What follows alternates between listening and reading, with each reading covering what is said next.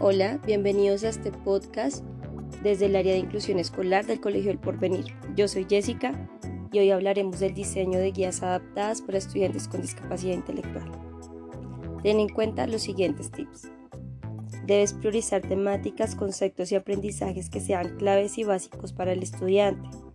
Aplica la lectura fácil, es decir, que contenga letra clara y de tipo común como la Arial, tamaño aproximado de 12 o 14 en su fuente, texto corto y concreto, con instrucciones claras y sencillas, evita lenguaje metafórico. Utiliza imágenes de apoyo que posibiliten la comprensión de los conceptos. Si son procesos, plantearlos en secuencia a partir de pasos. Recuerda que para los chicos es importante contar con un paso a paso.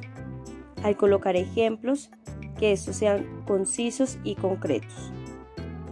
Recuerda, en preferencia, asociar los conceptos con elementos de la vida cotidiana. En caso de sugerir videos, que estos sean cortos y claros con lenguaje común. Es importante recordar que las personas con discapacidad tienen limitaciones significativas en el funcionamiento cognitivo, por lo cual les cuesta comprender y asociar conceptos.